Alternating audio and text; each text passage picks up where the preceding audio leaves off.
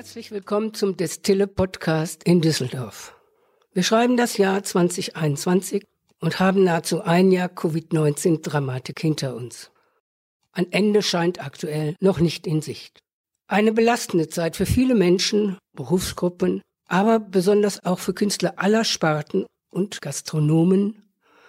Ihnen fehlen nicht nur an Kultur interessierte Partner und Partnerinnen als Gegenüber, sondern häufig auch eine materielle Absicherung. Wir konsumieren Kunst gerne nah oder fern und rühmen uns auch der tollen Angebote, die sich hier in Düsseldorf befinden. Die Auswirkungen der Pandemie auf unsere Kulturschaffenden streifen wir natürlich gelegentlich in Gedanken, aber wie häufig beschäftigen wir uns denn konkret mit den Folgen für unsere Freunde auf den großen und kleinen Bühnen der Stadt? Was wissen wir darüber? Wir lesen viel, aber sprechen doch wenig mit ihnen. Das wollen wir ändern. Es fiel uns in kleiner Runde ein. Wir haben gegessen und getrunken mit großem Abstand natürlich, vermissten unsere Destille und dachten, solche Fragen müssen wir, die Konsumenten, doch auch stellen. Wir, das waren zunächst Ilona und Michael van Kampen sowie meine Kleinigkeit. Später luden wir Christiane Walter aus der Destille dazu ein und konnten auch sie überzeugen, dass es Handlungsbedarf gibt. Unser Resultat. Wir wollen Ihnen an dieser Stelle in regelmäßigen Abständen ein Update von und mit Menschen aus Musikszene, Literatur und Kunst hier vor Ort geben. Wir wollen erfahren, wie es um Sie bzw. Ihre aktuelle Lebenssituation bestellt ist. Uns interessiert auch deren Fähigkeit, die jetzigen Probleme zu bewältigen und darüber hinaus, wie sie in der Vergangenheit ihren kreativen Weg gefunden haben. Das heißt, wir wollen wissen, wie sie an die Stelle gekommen sind, an denen wir ihnen nun gegenüber sitzen. Dieses Format wird nicht völlig zweckfrei eingesetzt werden, da wir uns und Sie als Profiteure kultureller Darbietungen bitten möchten, sofern es Ihnen möglich ist, aktiv einen Beitrag zur Unterstützung von Künstlern zu leisten. Entsprechende Hinweise geben wir Ihnen im Anschluss an das Interview. Sie werden hier jeweils etwa 30 bis 40 minütige Gespräche mit unseren Interviewpartnern und Partnerinnen hören. Mein Name ist Gerda Maybach, im ersten Beruf Journalistin, im zweiten Beruf Diplompsychologin. Ich, wir werden Sie in den nächsten Monaten in verschiedener personeller Besetzung auf den Stand der Dinge bringen, aber hoffentlich auch unterhalten können. Eine der ersten und ältesten Künstlerkneipen Düsseldorfs ist die Destille auf der Bilkerstraße in der Nähe des Schwanspiegels.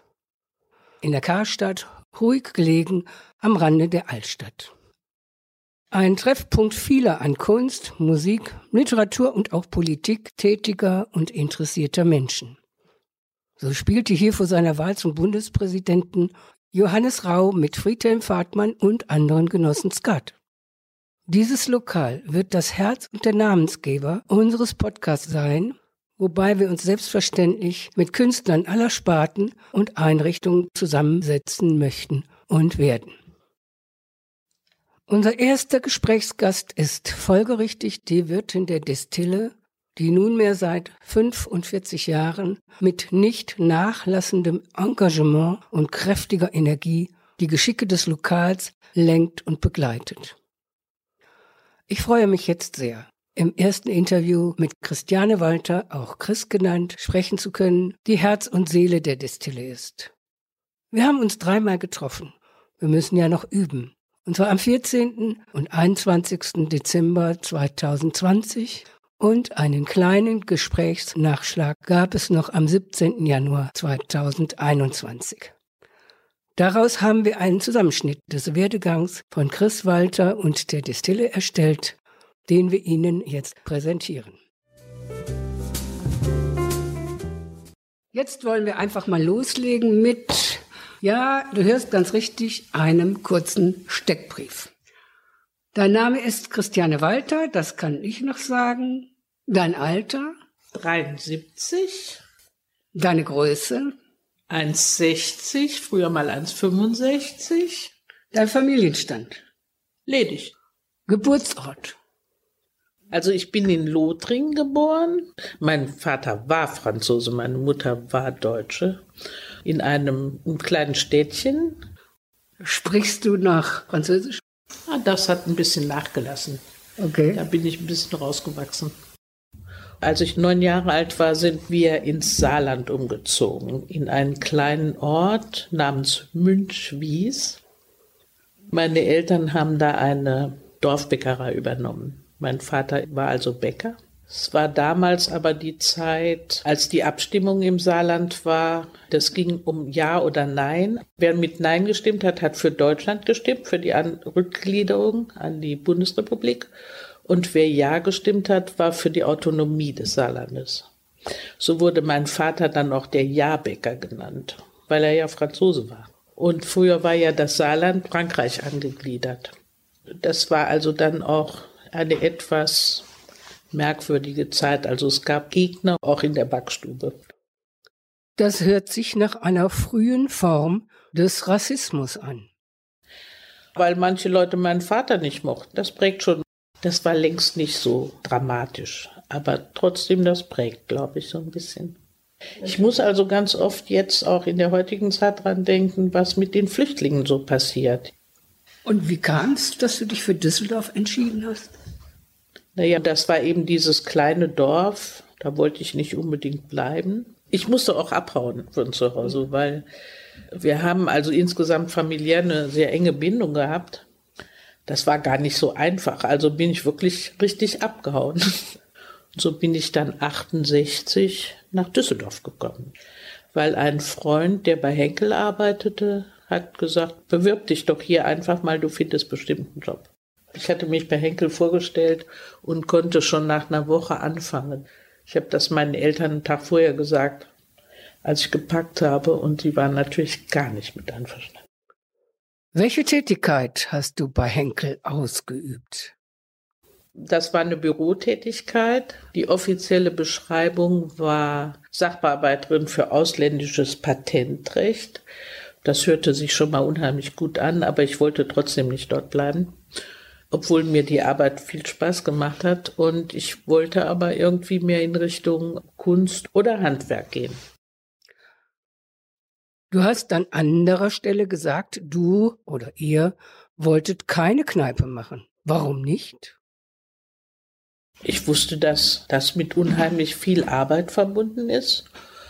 Ich komme ja aus einer kleinen Bäckerei und weiß, wie viel meine Eltern arbeiten mussten und meine Schwester und ich, wir mussten also auch immer irgendwie mitarbeiten, Brötchen zählen, ausfahren und was weiß ich was.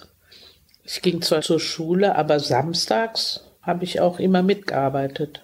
Wirklich Tüten mit Brötchen abfüllen und so. Oder Kuchen zu Beerdigungen fahren. Da kann ich mich an eine Situation erinnern, da lag die Leiche im Wohnzimmer und ich komme mit zwei Kuchen da an, also einen tierischen Schreck gekriegt. Das war meine erste aufgebahrte Leiche. Das war damals auf dem Dorf üblich, dass die Oma und der Opa dann im Wohnzimmer aufbewahrt wurden. Aber das sind so Bilder, die prägen sich natürlich an. Kannst du dich noch an deinen ersten Berufswunsch als Kind erinnern? Ich hatte einen Kunstlehrer, der mich so ein bisschen gefördert hat und der mich immer zu Weberinnen und zu Töpferinnen mitgeschleppt hat. Da war ich vollkommen begeistert. Ich wollte sowieso lieber ein Handwerker lernen. Ich schwankte so zwischen Töpfern und Weben und wusste nicht so genau, wohin die Reise gehen soll und habe mich dann irgendwann fürs Weben entschlossen und habe gedacht, mit 40 kann ich auch noch Töpfern lernen. Dann habe ich das immer so ein bisschen gemacht, also immer so ein bisschen mich mit Weben beschäftigt. Auch mal eine ganze Zeit lang mit Teppichen, mit Orientteppichen und sowas. Habe ich aber alles vergessen. Und auch während des Studiums habe ich mich damit so ein bisschen beschäftigt dann später habe ich Webereitheorie in Sindelfingen erlernt und habe aber nachher dann doch irgendwann hier in Düsseldorf in einer Weberei gearbeitet, auch alles parallel zur Kneipe. Bei einer Weberin, die in der Hauptsache für die Kirche Stoffe gewebt hat. Und habe mich dann aber auch entschlossen, tatsächlich die Gesellenprüfung zu machen. Die Gesellenprüfung habe ich im zarten Alter von 41 gemacht. Das Gesellenstück habe ich immer noch und gefällt mir nach wie vor. So einen einfachen Bettüberwurf. Dann sagte mir genau eben diese Freundin, die damals den Kontakt zu Helge Achenbach gemacht hat, die hat in Wuppertal Design studiert und meinte, ich könnte das wohl auch. Und dann habe ich mich eben in Wuppertal beworben, da bin ich nicht angenommen worden und dann aber in Düsseldorf an der Fachhochschule.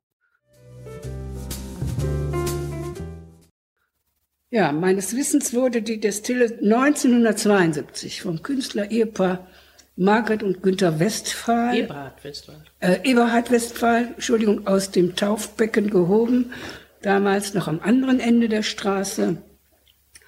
Wann und wie kamst du ins Spiel, aus dem dann wohl ernst wurde? Hattest du doch ursprünglich wohl andere berufliche Pläne?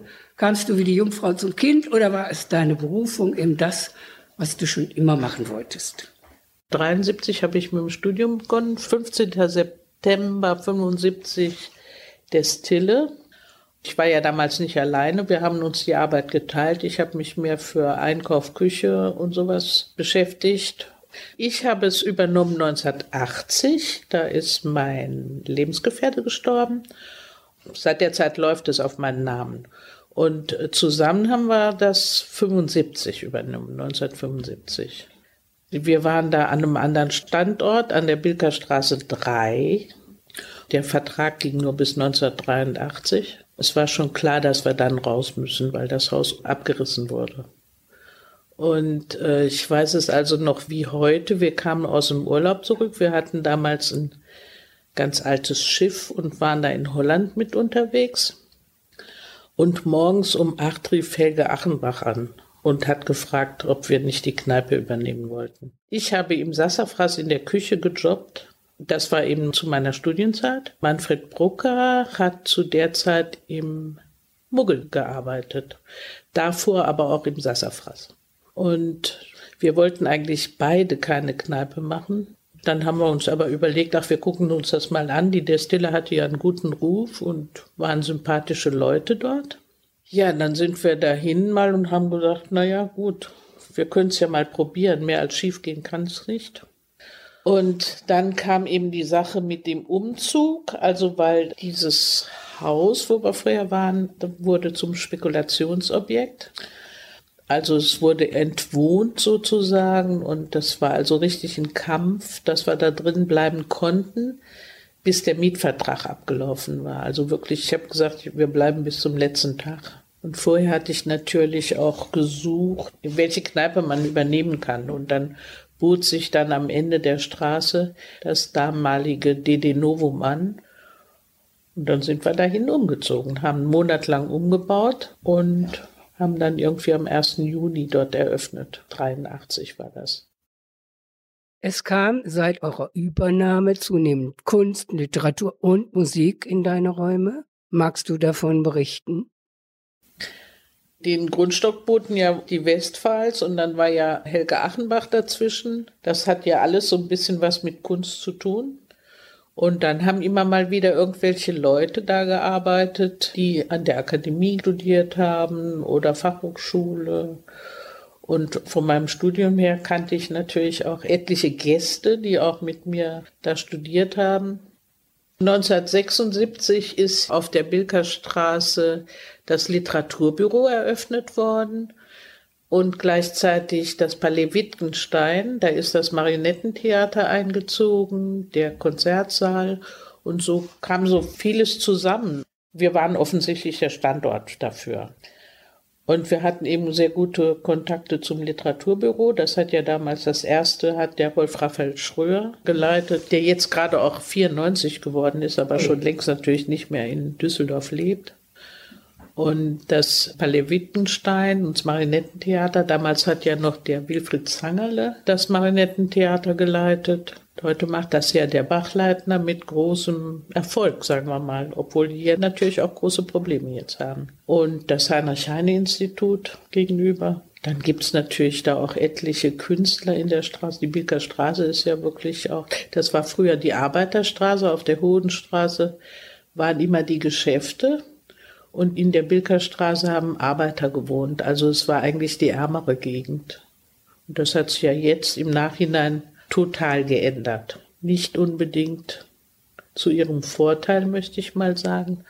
Aus früher Mehrfamilienhäusern werden nach und nach Einfamilienhäuser. Ob das der ganzen Situation gut tut, die Karlstadt ist ja zurzeit sehr angesagt. Nachdem wir dann umgezogen sind oder waren, haben wir dann schon mal Lesungen veranstaltet. Und dann gab es zwischendurch auch mal eine Aktion, dass wir Kabarett hatten. Und zwar sind da Leute aufgetreten, die dann sozusagen probeweise später im Jutra aufgetreten sind. Und dann gab es also bei uns auch Kabarettveranstaltungen. Da sind also auch Leute aufgetreten, die hatten da ihre ersten äh, Auftritte, die dann auch später und auch heute noch ziemlich bekannt sind. Aber damit wollen wir jetzt nicht angeben das Witzige ist, wir hatten also zu dem Zeitpunkt die Bühne hatten wir vernagelt, als diese Kabarettauftritte waren. Da war also die Bühne zu und wir hatten da Bänke davor stehen, hatten aber dann in der Ecke auf irgendwelchen Wasserkisten, Cola-Kisten ein kleines Podium geschaffen und da waren dann die Auftritte drauf, die passierten da. Die Musik kam erst ganz spät. Seit mindestens 30 Jahren gibt es immer ein Abschlusskonzert von Full House und zwar immer am 23. Dezember. Aber dieses Mal fällt es oh. aus und allen blutet das Herz. Und äh, seit wann weiß ich jetzt auch nicht mehr. Hatten wir immer mal irgendwelche Auftritte mit Peter Weiß, Wolfgang Engsfeld, so. Wir haben uns also immer irgendwie so ein bisschen auf Jazz konzentriert. Und dann kam John C. Marshall. Ja, John C. Marshall wohnte auf der Bastionstraße und wie er mir erzählte, ging er immer an der Kneipe vorbei und hat also gar nicht registriert, dass das ein Lokal ist. Und irgendwer hat ihn dann mal reingeholt. Und das hat sich dann so ergeben. Irgendwann brachte er auch mal eine Gitarre mit und meistens war es so, nach Feierabend hat er dann auf der Gitarre gespielt und Tobias, der auch Mundharmonika spielt, hat dann also auch, ist dann eingestiegen und so gab es öfters mal dann mitten in der Nacht irgendwelche Mini-Konzerte.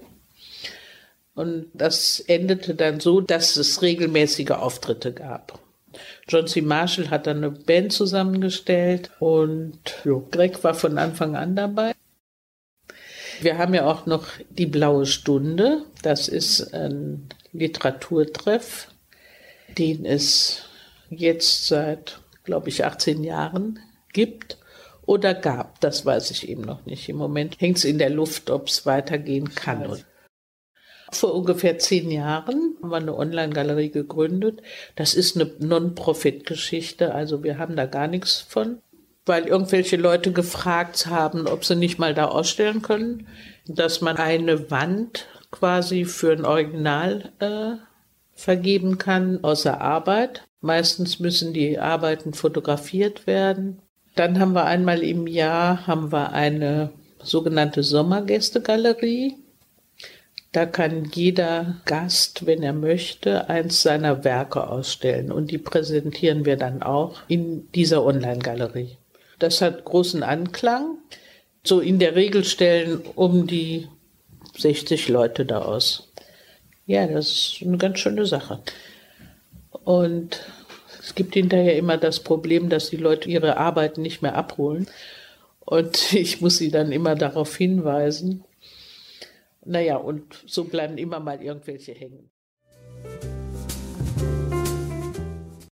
Jetzt kommen wir zur aktuellen Lage und zu der doch besonderen Zeit, in der wir jetzt leben. Wie geht es dir denn heute, am heutigen Tage? Ja, es ist eine ziemliche Katastrophe, weil wir so ausgebremst werden und im Moment gibt es keine richtige Perspektive. Das heißt ja, dass man am 10. Januar weitermachen kann. Aber zwischendurch heißt es mal immer wieder von oben, dass der Lockdown wahrscheinlich verlängert wird. Und es bleibt uns nichts anderes übrig, das auf uns zukommen zu lassen. Ich habe natürlich auch immer wieder Pläne, das auch vielleicht eventuell ein bisschen zu verändern. Man weiß ja auch nicht, wie das mit den Veranstaltungen weitergeht, ob die überhaupt noch mal in Gang kommen. mit der Musik. Das ist ja problematisch. Wir dürfen ja nur so wenig Leute reinlassen. Man weiß ja gar nicht, wann das wieder normal losgehen kann. Jetzt hört man ja, dass das Virus mutiert und möglicherweise der Impfstoff nicht so richtig funktioniert in Bayern. Es war schon immer mal zwischendurch sehr eng, aber zumachen mussten wir noch nie. Nach meiner Wahrnehmung bist du immer hier vor Ort und zwar sieben Tage die Woche. 365 Tage im Jahr. Fantasiere ja, ich das nur oder hast du wirklich nie Urlaub? Wir haben zwischendurch schon mal zugemacht und alle Jahre wieder, immer zwischen Weihnachten und Neujahr. Das war sozusagen die einzige Auszeit, die wir uns gegönnt haben. In der Zeit wurde dann immer wieder renoviert und geputzt. Alles vorgezogen, die Küche auf Hochglanz gebracht, die Kneipe auf Hochglanz. Also zuletzt eigentlich seit 1983, sozusagen seit vorgestern. Jetzt wurde in den letzten Wochen häufiger gefragt, warum du keinen Außerhausverkauf deiner sehr gelobten Küche machst, da dich offensichtlich viele Menschen gerne unterstützen wollen, würden täten. Was sprach dagegen aus deiner Sicht? Ich habe hin und her überlegt, auch mit meiner Steuerberaterin. Es lohnt sich einfach nicht, weil ich kann es nicht alleine machen und muss dann natürlich Personal dafür haben. Und es wäre einfach ein Zusatzgeschäft. Ist natürlich schade, ist klar. Natürlich habe ich Sorgen, und zwar auch finanzielle, klar. Aber naja, irgendwie ist es immer ganz gut gegangen. Es gab immer zwischendurch Phasen, wo es nicht so gut lief. Und es ist ja einfach, es ist ein kleiner Laden, aber es ist ein großes Unternehmen, obwohl man das nicht glaubt, ja. Du bist sicherlich mit vielen Künstlern Kunstschaffenden auch in dieser Zeit heute noch im Gespräch. Was berichten diese dir? Wie geht es ihnen? Den ganz Jungen geht es eigentlich ganz gut, weil die ja eine staatliche Unterstützung kriegen. Und ja, also wenn man so jung ist und noch nicht so viel irgendwie mitgemacht hat, dann sieht man natürlich auch hoffnungslos, hoffnungsvoll, Entschuldigung, in die Zukunft. Und die kriegen natürlich jetzt auch eine Unterstützung. Also bei den Älteren ist es meistens so ein bisschen problematisch. Bei den ganz Jungen sehe ich das nicht so sehr. Ich weiß, dass du in jüngeren Jahren, vermutlich bis 1983, also vorgestern, viel gereist bist. Magst du davon was berichten? Mit der Reise hat es eigentlich angefangen. Wir waren also früher ganz viel natürlich in Holland, in Frankreich. Das war eben diese Zeit. Wir hatten ein Mini-Häuschen, eigentlich eine Ruine in Holland, die immer wieder aufgebaut werden sollte. Das hat nie funktioniert, weil man ja immer nur so ein paar Tage dann dort ist. Dann hatten wir Bötchen und das waren dann auch immer so sehr skurrile Geschichten. Meistens waren die nicht so richtig in Schuss und sind dann irgendwann abgesoffen. Und ich wollte immer gerne mal irgendwie weiter weg, auch Fahrradtouren machen und sowas. Eben durch diese Bötchen oder durch dieses Boot, was wir dann hatten, kam man irgendwie nicht richtig weg. Ich wollte halt immer gerne eine Fahrradtour durch Andalusien machen eine der ersten Gäste in der Destille war Dörte und Hannes. Zu denen hatten wir einen ganz guten Kontakt. Hannes ist irgendwann gestorben und später dann mein Lebensgefährte, der Manfred. Dann habe ich zur Dörte gesagt, jetzt könnten wir ja dann mal eine Fahrradtour zusammen machen durch Andalusien. Das, was ich vorher nie geschafft habe, könnten wir jetzt machen. Das haben wir dann auch gemacht. Und so fing es dann auch an. Wir haben dann eine Fahrradtour durch Andalusien gemacht, vier Wochen lang. Das war wirklich skurril. Ich wollte am Guadalquivir entlang und wir sind mit dem Zug, sind wir bis Cordoba gefahren. Naja, kamen da morgens früh an und es war also alles sehr skurril und wir haben dann diese Fahrradtour auch zum größten Teil mit Zügen gemacht, also im Zug und dann da oft im Postwagen. Das kam uns immer so vor wie auf Gemälden von Hieronymus Bosch, weil da also auch leider oft Behinderte abgestellt waren. ja, Das war wirklich aber auch eine sehr schöne Zeit. Das war so um Ostern rum und die Spanier haben alle für Ostern Blumen aus Krepppapier gebastelt und ich wusste, wie das geht und habe dann mit denen mitgebastelt. Und wir waren dann auch in Ronda, wo die, äh, ich weiß gar nicht mehr, wie das heißt, die Fiesta oder so, Fera vor Ostern, wo sich die ganzen Zigeuner treffen und die Frauen in Gewändern hinter ihren Männern auf dem Pferd sitzen. Das sind solche Bilder, die prägen, die bleiben im Kopf irgendwie. Und mit der Dörte bin ich dann auch viel durch Italien gereist, rauf und drunter, kreuz und quer. Wir waren unter anderem auch mal bei einem Freund in Brasilien, der lebte in Sao Paulo. Das war ein Geschäftsmann, der ein großes deutsches Stahlwerk in Südamerika repräsentiert hat. Seinen Standort hatte er in Sao Paulo in Brasilien. Er hatte uns eingeladen, also Dörte und mich, weil er nicht mehr so lange dort leben konnte, weil er in Rente gehen musste. Und so sind Dörte und ich dann für zwei Monate dahin gefahren, und zwar im Dezember und Januar. Er hatte uns eingeladen. Wir wohnten da in Sao Paulo im 13. Stock. Der hatte eine riesen Wohnung da, in der er alleine lebte. Er fuhr dann an Weihnachten, fuhr er nach Deutschland zu seiner Familie und wir waren da alleine. Er hatte uns aber sozusagen, also seinen Chauffeur zur Verfügung gestellt.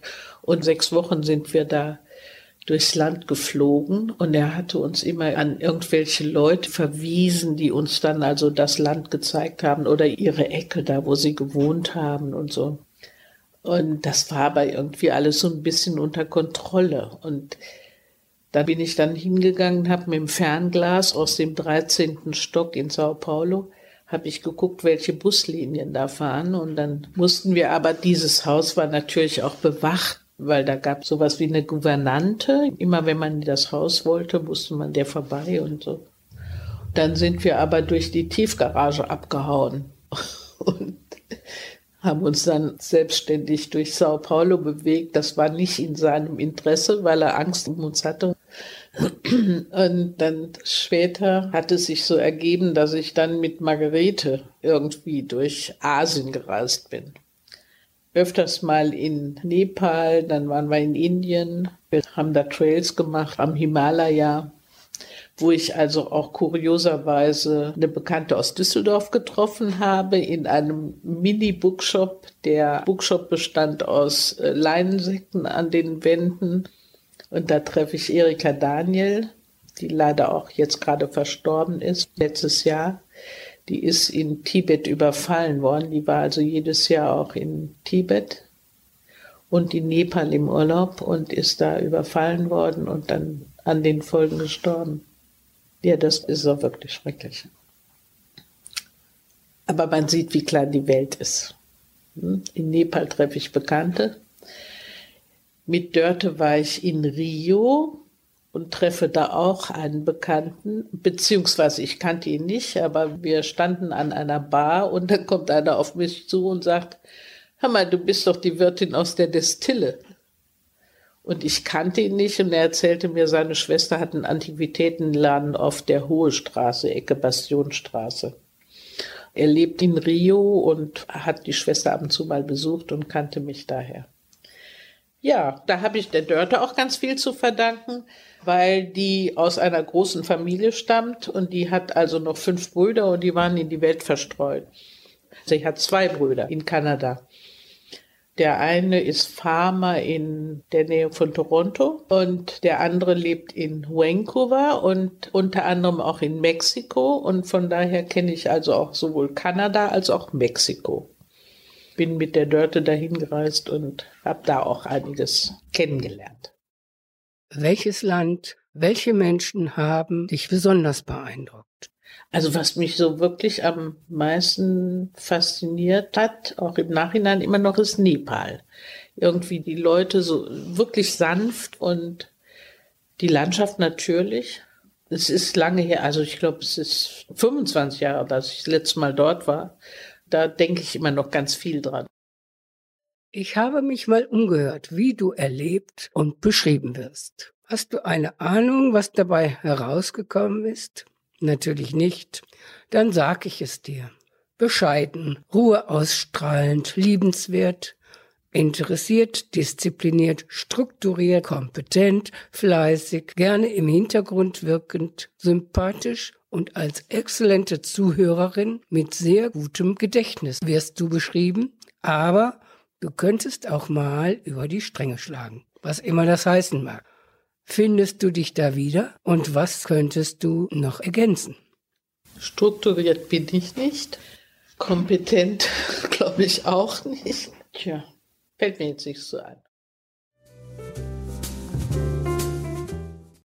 Ja, hallo Chris, jetzt haben wir den zweiten Lockdown und es ist kein Ende abzusehen. Wie geht es dir damit? So sieht's aus. Ja, nicht so gut. Wir hoffen aber, dass es doch Ende des Monats, äh, Ende Januar oder Mitte Februar dann doch vielleicht vorbei sein wird, weil langsam wird's Zeit. Aber du kommst noch zurecht. Kriegst es überstanden. Im Moment sieht's noch so aus, aber lange kann's nicht mehr dauern. Wie ist das denn mit deinem Vermieter? Hast du da irgendwie Nein, Erlass bekommen? Oder? Nein, das war im ersten Lockdown, hatten wir einen Erlass. Aber diesmal haben sie sich nicht drauf eingelassen. Hm. Das sind ja alles so hohe Kosten. Kannst du die irgendwo geltend machen? Kriegst du da Unterstützung? Naja, wir kriegen ja staatliche Unterstützung, die ist ja, ist ja angekündigt, aber es fließt einfach nicht. Okay. Kein Geld geflossen. Abschlagszahlungen hat es mhm. bisher gegeben, okay. aber sonst nichts. Und was machen deine Mitarbeiter? Was weißt du? Die Mitarbeiter sind in Kurzarbeit. Und so wie es aussieht, bleiben sie bei der Stange, sagen wir mal so.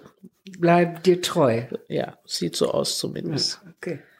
Für die ist es natürlich auch hart, weil die ja auch ein Teil ihrer Einkünfte besteht ja nun auch aus Trinkgeld. Und das geht natürlich flöten, das ist klar. Mhm. Was wünschst du dir von deinen äh, Gästen, Freunden? Gibt es Formen der Unterstützung, die man dir noch angedeihen lassen könnte? Oder kannst du da irgendetwas formulieren? Ah, nee. nee, da fällt mir jetzt irgendwie gerade nichts zu ein. Du bist so bescheiden. Hm. Nein, nein, nein. Nichts. Okay. Ja, was hilft dir denn aktuell, um diese Zeit zu überstehen? Tja, abwarten, Tee trinken und sich auf die, äh, auf die Zukunft vorbereiten. Also ich habe dann immer mal irgendwelche Konzepte, dass man vielleicht was ändern kann zukünftig. Äh, es wird ja nicht so weitergehen, wie es bisher war. Da magst du aber jetzt nichts von verraten. Nee, so ganz konkret ist das ja jetzt auch noch nicht. Wir hängen ja in der Luft. Wer weiß, ob es überhaupt weitergeht. Natürlich hoffe ich das, ganz sicher. Ja. Das Innenministerium war früher im Viertel, so viel ich weiß. Und seit jeher ist dein Lokal auch bekannt als Treffpunkt von Politikern oder politisch interessierten Menschen, sagen wir mal von Kommunisten bis zu SPD rechts. Ja, kann man so sagen. Man Früher so sagen. war es allerdings roter als heute. Okay. Wie heute, heute mischt sich auch blau-gelb rein. Okay. Wie kam es dazu? Also, was hat dein Lokal so attraktiv gemacht für Politiker? Kann ich selber War's so nur nicht die sagen. Nähe, die räumliche? Nicht unbedingt. Weiß ich jetzt nicht irgendwie. Ich denke mal, das kommt aus der damaligen Zeit noch so, Anfang der 70er Jahre, als es so Aufbruchstimmung gab. Das hatte mit Willy Brandt zu tun und so. So ganz genau weiß ich das jetzt auch nicht. Und heute ist auch blau-gelb dabei. Auch heute haben wir alles. Wir haben auch schwarze. Aber nicht die ganz schwarzen. Äh, äh, sagen wir mal, braun-schwarz haben wir nicht. Also keine AfD. Nein. Nicht, dass ich wüsste. Hast du Wünsche jetzt gerade im Zug mit Corona, die du auch an Politiker richten könntest? Was wünschst du dir, was passieren kann? Naja, mir wäre es ganz lieb, wenn es mal eine richtig klare Linie gäbe, aber es ist ja immer so ein Hin- und Hergeeiere. Andererseits möchte ich auch keine Richtlinien rausgeben. Wer will das schon so ganz klar sagen? Man weiß ja gar nicht, wie das Virus mutiert oder was immer. Und wir hoffen halt einfach, dass es durchgeimpft wird jetzt so langsam. Das heißt, du hast schon auch Verständnis für ja, die natürlich. Maßnahmen. Ja, doch, absolut, ja. Also es gibt so Sachen, die verstehe ich zum Beispiel nicht so richtig, dass zum Beispiel Museen nicht geöffnet werden können. Das ist mir ein Rätsel, weil da hängt man ja sowieso nicht aufeinander.